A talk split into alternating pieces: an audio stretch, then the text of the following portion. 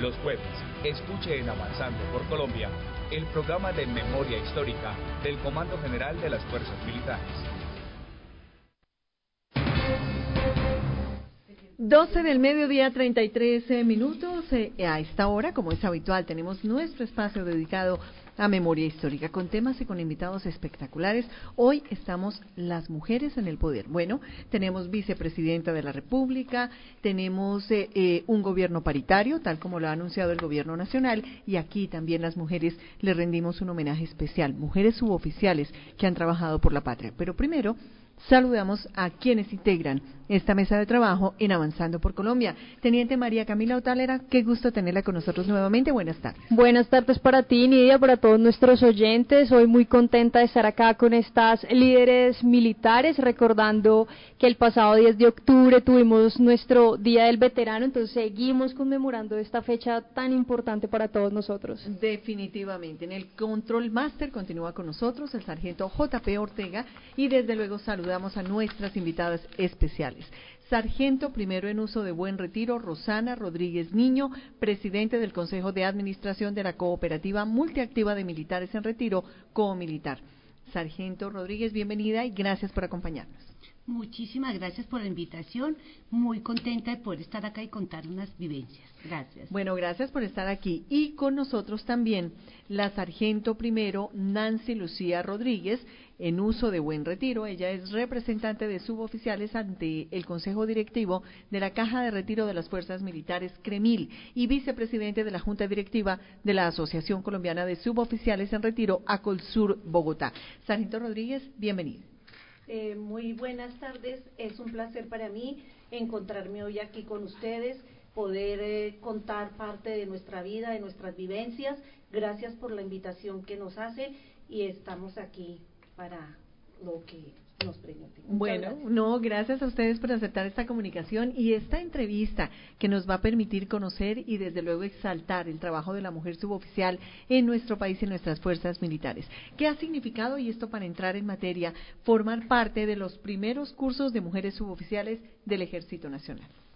Bueno, eh, es un orgullo hacer parte del segundo curso de suboficiales del año de 1984 eh, no era fácil, era una, era una responsabilidad muy grande que estábamos adquiriendo y sobre todo nosotros tan jóvenes en ese entonces. Claro. hace 37 años, gracias.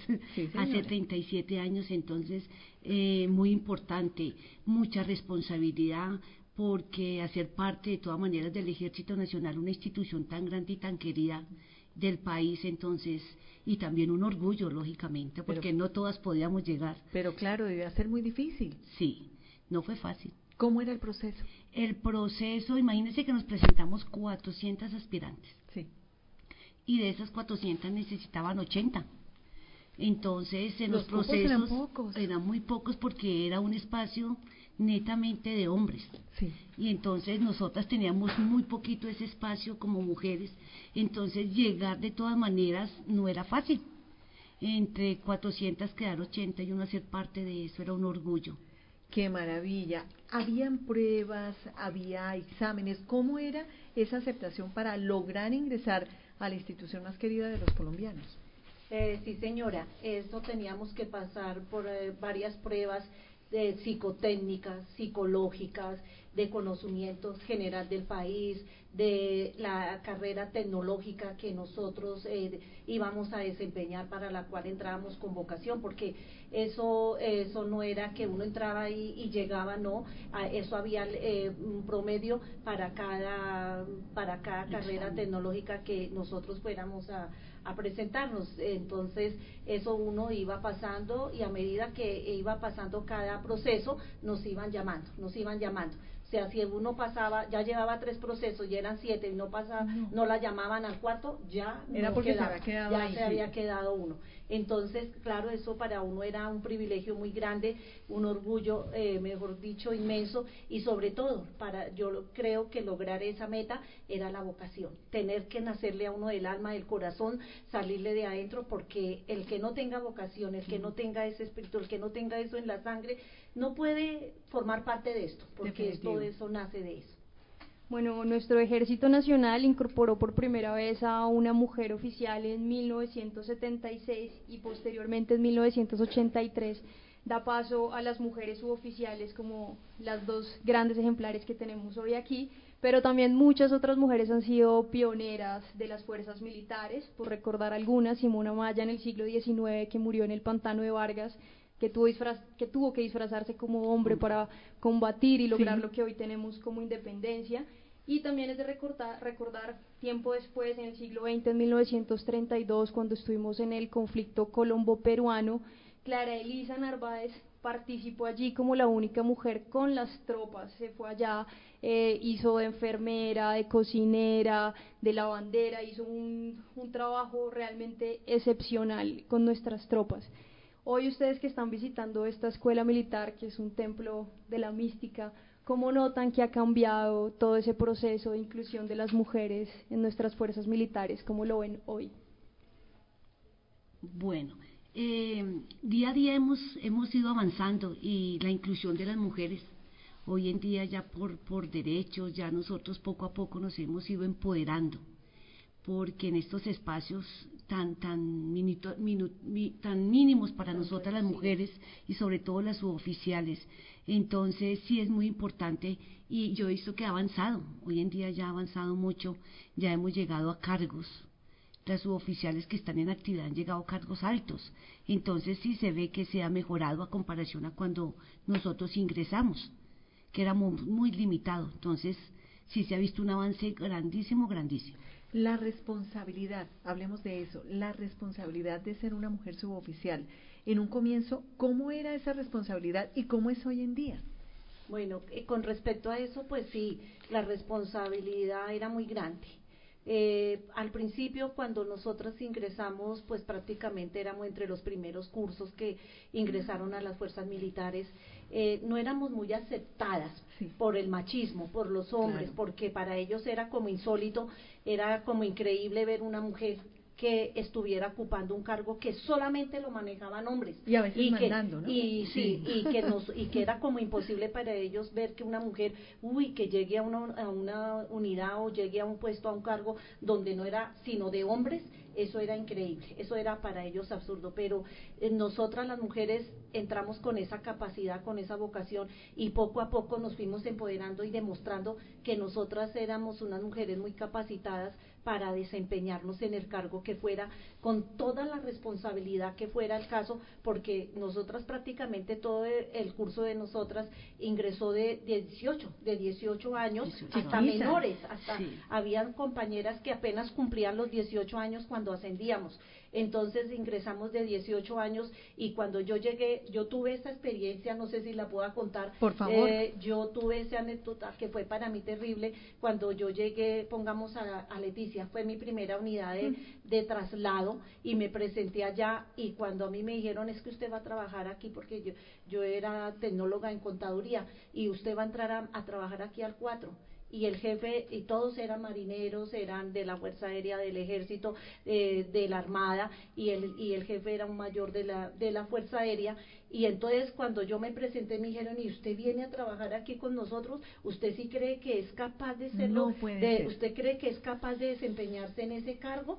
Y, y, yo le dije, pues sí, porque para eso yo ingresé a las fuerzas militares y además yo me siento capacitada, tengo la preparación y lo que no sepa, pues lo aprendo. Y me entregaron el cargo me lo, mejor dicho, ni me lo entregaron. Los que tenían que hacer eso ni siquiera me dijeron, mire, esto se lleva así, esto se hace así. Me dejaron completamente sola y con el tiempo yo llegué a ser, mejor dicho, una de las mejores eh, personas en ese cargo, en ese desempeño y demostré que nosotros no necesitábamos de nada, ni de nadie, ni de nada, sino tener ansias, deseos de superación, de, de surgir, de salir adelante y de demostrar que nosotras las mujeres sí podíamos. Bueno, es importante hacer aquí varias aclaraciones. A veces uno escuchando esta información sin contexto podría decir que las fuerzas militares se demoraron en incluir a las mujeres dentro de sus filas. Sin embargo, hay que mirar el contexto nacional e incluso internacional. Para dar algunos datos, recordar que hasta 1932 las mujeres adquirimos el derecho de poder manejar nuestros propios bienes. Qué barbaridad. Sí, increíble. Y en ese mismo año eh, nos dieron la autorización para poder eh, ser bachilleres. Y era un privilegio. Un privilegio, claro que sí. De acuerdo. Y hasta un año después, en el 33, pudimos acceder a la universidad. Y hasta el 54 nos dieron el derecho al voto. Pero en el 54, pues igual no podíamos votar porque para votar uno necesita una cédula. Y hasta 1957 tenemos la primera mujer con una cédula, que fue la esposa de mi general Rojas Pinilla, fue el gobierno de mi general Rojas Pinilla que nos permitió tener ese derecho y esa participación ciudadana. Es decir, nos dieron la oportunidad de votar, sí, pero no. Algo así. bueno, teniendo esto en cuenta, ¿cuál es la importancia de que se hayan integrado las mujeres a las fuerzas militares de acuerdo con su experiencia? ¿Me repite? ¿Cuál es la importancia de que se hayan incluido a las mujeres a las fuerzas militares de acuerdo a su experiencia? ¿Qué aportamos nosotras? Eh, bueno, eh, para nosotros eh, yo digo que la importancia es muy importante porque a partir de ese instante que la mujer empezamos a integrar las fuerzas militares, se notó el cambio. Claro. Se vio la transformación, se vio que la mujer era fundamental porque uno de mujer, uno es mediador, uno es madre, uno es esposa, uno es mujer, uno eh, está altamente capacitado para desempeñarse en el cargo que sea, no, uno no está reducido a nada porque uno está en capacidad de eso. Entonces el cambio y todo transformó las fuerzas militares porque empezó a ver la, la aceptación de nosotros y, de, y, la, y como la falta ya. Entonces ya empezaron a requerir de las mujeres que ya en, unidades por fuera de la, de la ciudad de que estaba uno se necesitaba eh, ya los hombres tenían eh, otro otro aspecto otra mm, pensamiento diferente. Entonces ya ellos prácticamente desempeñaban cargos ya del área de ellos, que era el combate, de las áreas, de todo, y nosotras las mujeres empezamos ya a empoderarnos en los cargos administrativos, cargos de sanidad, cargos de almacenes, cargos de, eh, de oficinas de administración, de factura, todo eso. Entonces ya la mujer ya empezó a hacerse indispensable claro, en nuestra fuerza. Y es que han cumplido un papel muy importante a nivel de nuestras fuerzas militares. Pero ese cambio, ¿cómo fue? ¿Lloraban mucho, por ejemplo? El llegar, el tener que atender órdenes, el tener que tener un ritmo de vida distinto, eso debe ser muy duro. Para eso se necesita vocación. Pero Yo pienso que no todas podemos llegar a donde llegamos. Sí. Porque hablando del tiempo anterior, sí, tiempo atrás era había mucho machismo del que se ve ahora. Entonces, sí, pero no se ve tanto como cuando hace 38 años se veía más. Entonces sí, había momentos en que, en que de todas maneras no era fácil y que uno lloraba, sí lloraba, pero uno tenía que demostrar que sí se podía y que las mujeres podíamos. Uno no podía ser la parte débil. ¿Cuál fue el momento más difícil, sargento? Más difícil. Sí, que usted recuerde y diga, uy, ese fue un momento duro, pero me enseñó, me hizo crecer. ¿Cuál pudo haber sido? Sí, hubo, momentos, pero digo que el momento que había felicidad y tristeza cuando me fui en comisión para el Sinaí y dejé a mi hija de dos años. Ese es un momento muy difícil. primero contenta porque era una comisión donde no todas las mujeres iban allá. Sí. Y el momento triste, ocho meses que se parecían ocho años. Seguro. Mi hija de dos años, cuando se hablaba que la comunicación era como tan, no era tan fácil, no había, en ese entonces no había celulares, era, era muy complicado, entonces sí, sí fue fácil, dejar, difícil, difícil dejar, dejar a mi hija de dos años, eh, dejar a mi hija de dos años con mi mami, con mi esposo y irme ocho meses, fue un momento de tristeza y de, y de, y de alegría al mismo tiempo por la comisión. Y otros, otros momentos de que, de acuartelamientos, cuando nos tocaba a nosotros, eh, no ir a la casa porque había cuartelamiento. Y si uno le daba mamitis, porque a un grande a uno le daba mamitis. Pero le tocaba a uno ser la parte dura y si uno lloraba, eh, que no se dieran cuenta, era todo como que uno no podía ser la parte débil. Y demostrar que sí podíamos. Siempre, siempre nos enseñaron, nos inculcaron en el curso eso, que nosotros no podíamos ser la parte débil. Claro. Teníamos que estar a la par de los hombres. Entonces, eh, esos momentos de tristeza, de soledad, y angustia se vivían a escondidas, porque uno nunca demostraba mm. esos momentos. Sí, eh, aquí ya eh, eh, reforzando lo que dice aquí Rosana, eso es cierto, la parte más dolorosa de uno es como madre, dejar a sus hijos. Pero yo eh, diciendo, agregando algo más para mí también, uno de los momentos más duros y más difíciles, porque soy casada con un suboficial que está aquí presente, que él todo el tiempo prácticamente estuvo patrullando. En esa época nosotros no teníamos, no hay la modernidad como hoy en día, que los celulares, que todos los medios de comunicación. Que además uno hace videoconferencia y por lo menos tiene cerquita la eh, persona. Yo duraba hasta seis meses, cuatro meses que nos habíamos sin, no, sin saber ni siquiera si estaba vivo, muerto, y siendo militar, estando en la vida militar, que yo tenía ese acceso y que podía tener la comunicación y averiguarme, sí, tranquila, eh, eh, yo llamaba al, sí, por radio llamábamos, no, no, eh, no sabemos nada, están en tal área, pero no se sabe si están vivos, muertos, los secuestraron o qué.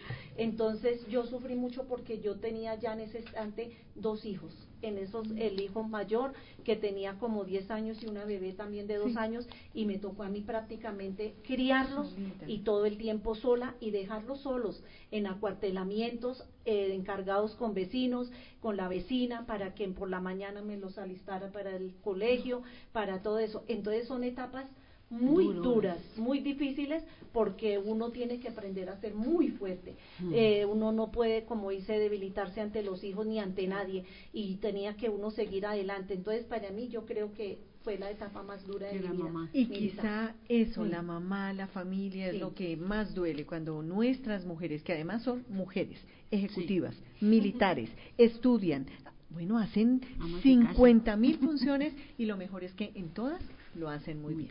12 del mediodía, 49 minutos.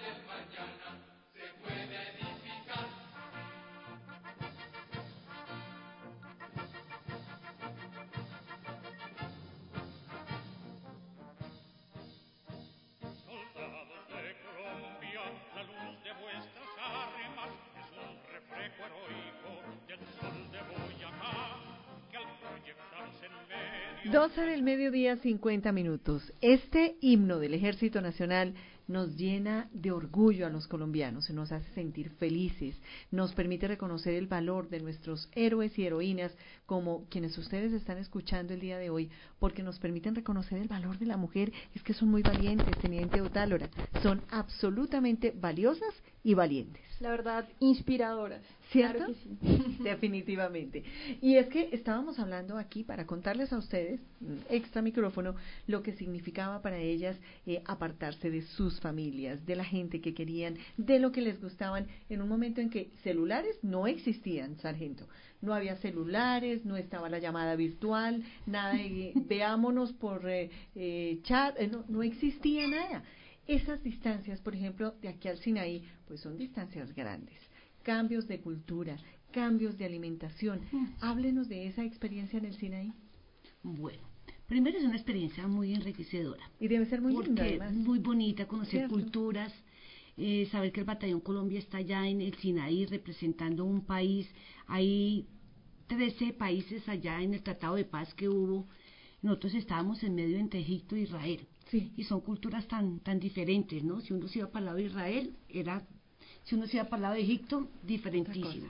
Pero es muy rico uno aprender todas esas culturas, saber que era un premio. Yo lo vi como el premio que me dio mi general Bonet, mi hijo se va para el Sinaí a integrar el batallón Colombia número 3. Un premio, pero uno uno por dentro va con la tristeza de dejar a sus hijos, dejar a mi mami, dejar a mi esposo.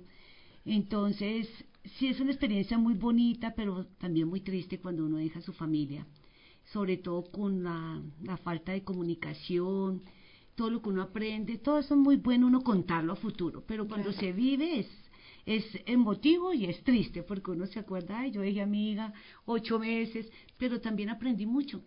Y lo vi como el premio que me ella a mi general. aprendido mucho. Claro, claro sí señora, sí. Bueno, pero ya hablamos de los momentos más tristes. Hablemos de los momentos más alegres, sargento. Un eh, momento feliz que no olvide nunca. Eh, para mí, ay, es que me das de llorar. No importa, lloremos, pero hablemos de cosas maravillosas. Eh, o sea, uno en, esta vida militar vive momentos hermosos. Yo pienso que uno, desde que uno ingrese con ese espíritu, esa, ese amor, esa entrega, ese corazón, esa vocación y, y hacer la labor cumplida, todos son momentos felices para uno. Eh, la gratificación que le queda a uno cuando lo condecora, cuando le ponen una medalla por ser excelente, por, porque uno ha cumplido, cuando sale en un cuadro de honor, cuando lo felicitan en una orden del día por su trabajo, por su excelencia, cuando uno por su uniforme que porta puede servirle a la comunidad, que eso es una labor maravillosa que yo, gracias a Dios, tengo como esa vocación de, de servir, de servir. Eh, esa labor social y en todas las unidades donde yo estuve siempre dejé un granito de arena, como en Leticia, fui fundadora de un jardín infantil para los indígenas que me involucraron mm. las señoras de los oficiales y todo, y me dijeron, sargento, eh, cabo, porque yo era cabo, necesitamos, sí, necesitamos que mm. usted nos colabore porque yo, yo pintaba, entonces necesitamos que usted nos guíe los soldados, los, los policías, para que pintemos todos los cuentos del de, de, sí, los tres, los tres y todo eso lo hicimos allá, y así en muchas unidades donde yo estuve, y pero también vuelvo a lo mismo, una de las cosas más felices de mi vida y de, la, del, de lo que yo creo que llenó mi vida porque sufrí mucho en esa época con mis hijos. Tuve un hijo que sufría depresión total por la ausencia del papá, mi niña pequeñita. Fue cuando mi esposo regresó ya trasladado después de estar en Arauca dos años eh, eh, allá combatiendo, donde perdieron soldados, donde mm. perdió contra guerrilla enteras de, en minas, en todo lado, por la guerrilla y, y, llegar y verlo en el aeropuerto. Eh, cuando yo lo vi Pero llegó por sorpresa. sí, yo no sabía ni, nada que él ya venía trasladado, ni que llegaba, lo sacaron del área. ¿Cómo sería de impactante eso que mi esposo llegó con el equipo y las granadas, todo, eh, lo que lo que usaban en el monte, en los combates y todo, porque le dijeron, alístese que ya lo recogen para llevarlo otra lado. Y eso, mejor dicho, dejó tirado todo y llegó con su equipo y con todo eso yo, yo creo que yo volví a nacer, yo mm. volví a vivir y ahí empieza como otro cambio de vida. Entonces, todo eso es lo que lo llena a uno, pero a pesar de todos esos dolores, de todas esas circunstancias, uno ama su fuerza, uno ama su ejército y yo volvería mil veces hacer lo mismo. Bueno, infortunadamente el tiempo en la radio es muy corto y escucharlas es absolutamente espectacular porque es retomar la vida de dos grandes mujeres que nosotros tenemos el orgullo y el honor de tener hoy en cabina. Vamos a ir con la conclusión, la gran conclusión de su paso por el ejército, por las fuerzas militares y desde luego cómo la enriqueció. A ver, Sargento Rodríguez Niño. Bueno, ¿qué me enriqueció? En todo la disciplina, sí. Eh, el orden, eh, las personas que conocimos en el trayecto. Yo, como no recordar en estos momentos a la comandante del curso de nosotros, a mi mayor María Clemencia París de Gómez. Gracias a ellas fuimos unas mujeres guerreras, valientes, íntegras, como el himno de, como el, lema de, logístico, íntegros y valientes. Eh, las compañeras, hoy en día tenemos un grupo de WhatsApp donde ya hemos hecho dos encuentros y después de vernos, si yo me retiré hace 18 años, volvernos a encontrar después del retiro, después de ya prácticamente tanto tiempo, eso es gratificante y recordar los momentos cuando éramos jóvenes, las unidades que siempre el tema siempre es el ejército.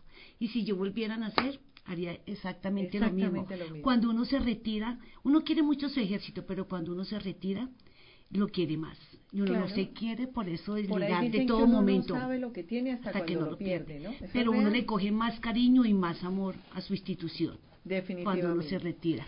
Sargento primero en uso de buen retiro, Rosana Rodríguez Niño, nos encanta haberla tenido acá, nos encanta que sea una mujer tan valiosa, tan eh, disciplinada, que nos enseña a todas las mujeres del país y a muchas de nuestras militares que desde luego están arrancando ese camino tan duro, tan difícil, pero tan cargado de servicio y de amor por la patria. Gracias por acompañarnos. Gracias, Nidia. Bienvenida siempre. Bueno, tenemos que hablar de la conclusión, Sargento bueno, Rodríguez. Bueno, eh, sí eh, para uno es una, una complacencia muy grande. Y poder uno hablar todas estas vivencias y poderlas expresar y, y asimismo también invitar uno a las mujeres que se integren a sus fuerzas, que se hagan partícipes de, esta, de esto tan hermoso. Es la única empresa que nos puede brindar muchas cosas porque gracias a, a, nuestra vida militar, a nuestro ejército, hoy en día gozamos de nuestra vivienda, de estudio para nuestros hijos, para eh, eh, un, servicio médico eh, bueno, porque no puede uno decir decir que es malo, tendrá deficiencias en algunas cosas, pero es excelente que agradezco a Dios y a mi ejército tenerlo en este momento, a tener una familia, unos hijos, un esposo, una casa digna para su familia, a tener esta oportunidad de poder expresar todo, todo lo que uno ha vivido y poder darlo a conocer. Y, y todavía, a pesar de que uno está por fuera de las fuerzas militares, que yo ya no trabajo directamente como activa en el ejército, tener la oportunidad de servirle a la comunidad, mis veteranos, como representante de CREMIL ante los suboficiales de las fuerzas militares y fuera de eso representar a una asociación tan importante como es Acorsure Bogotá, haber sido presidenta, en este momento soy vicepresidenta y poder hacer mucha labor social con ellos y con las demás asociaciones. Entonces, lo único que me queda es agradecer a mi amado ejército, a todos mis veteranos e invitarlos a que se integren, a que nos unamos, a que no nos dividamos, a que todas las niñas que deseen ingresar a, a las fuerzas lo hagan con amor, con el corazón, que tengan esa vocación. Es algo maravilloso, un orgullo que uno como mujer no puede escribir. Definitivamente. Sargento primero en uso de buen retiro, Nancy Lucía Rodríguez Páez. Qué gusto haberla tenido con nosotros. Escuchar la historia del esposo que vuelve. No se nos olvida nunca. Ni la angustia lloró, se le alcanzó a mojar el ojo, como decimos aquí. Qué gusto tenerla con nosotros. Es un honor tenerla aquí. Bueno, muchísimas gracias, por la invitación y a todos ustedes por esto. Ni más faltaba. Teniente María Camila ¿cómo queda uno? ¿Cómo le parece? También con el ojo aguado. Con el ojo sí. Pero es maravilloso, ¿no? Sí, claro que sí. de paso, pues quiero enviarle pues un saludo a todas estas mujeres, así como ustedes que nos abrieron paso a las que estamos hoy portando este uniforme. En verdad es un orgullo portar el mismo uniforme que ustedes portaron hace unos años también un saludo a todas las familias, que aquí por cierto nos acompaña la hija de mi primero Rosana, el esposo de mi primero Nancy. Estamos en familia. Entonces estamos en, familia. Sin ellos sé que no hubiera sido posible tener las carreras tan exitosas que tienen hoy en día. Seguro. Y bueno, también un saludo a todas las mujeres valientes que hoy portan el uniforme, pero también aquellas que portan otros uniformes en todas las áreas en Colombia, todas las mujeres que trabajan eh, por su familia y también por sacar a Colombia adelante. Bueno, nosotros siempre hacemos una invitación, nuestra invitación eh, cerrando el espacio. Claro que sí, por favor visítenos en la calle 10, número 492, en nuestro Museo Militar, que por cierto estamos de Halloween, invitados también a que nos acompañen. O sea, hay este fantasma doble para los que les gusta el tema del terror. Sí, hay disfrazados y de verdad. De verdad que mentira. bueno, muy bien. Tenemos que ir al Museo Militar. Por favor, gratis completamente. Y además hay fin de semana con puente, hay espacio. Claro, aprovechen, por favor. Muy bien. Teniente María Camila Otálora, qué gusto haberla tenido como siempre con nosotros. Atentos a la información dentro de ocho días. Al frente del Control Master, el sargento J.P. Ortega. En la coordinación, quien les habla, Nidia Janet Martínez. Los dejamos con este sabor sabor a patria, sabor a mujer, sabor a disciplina, sabor a fuerzas militares, sabor a lo que significa la valentía y el amor al servicio.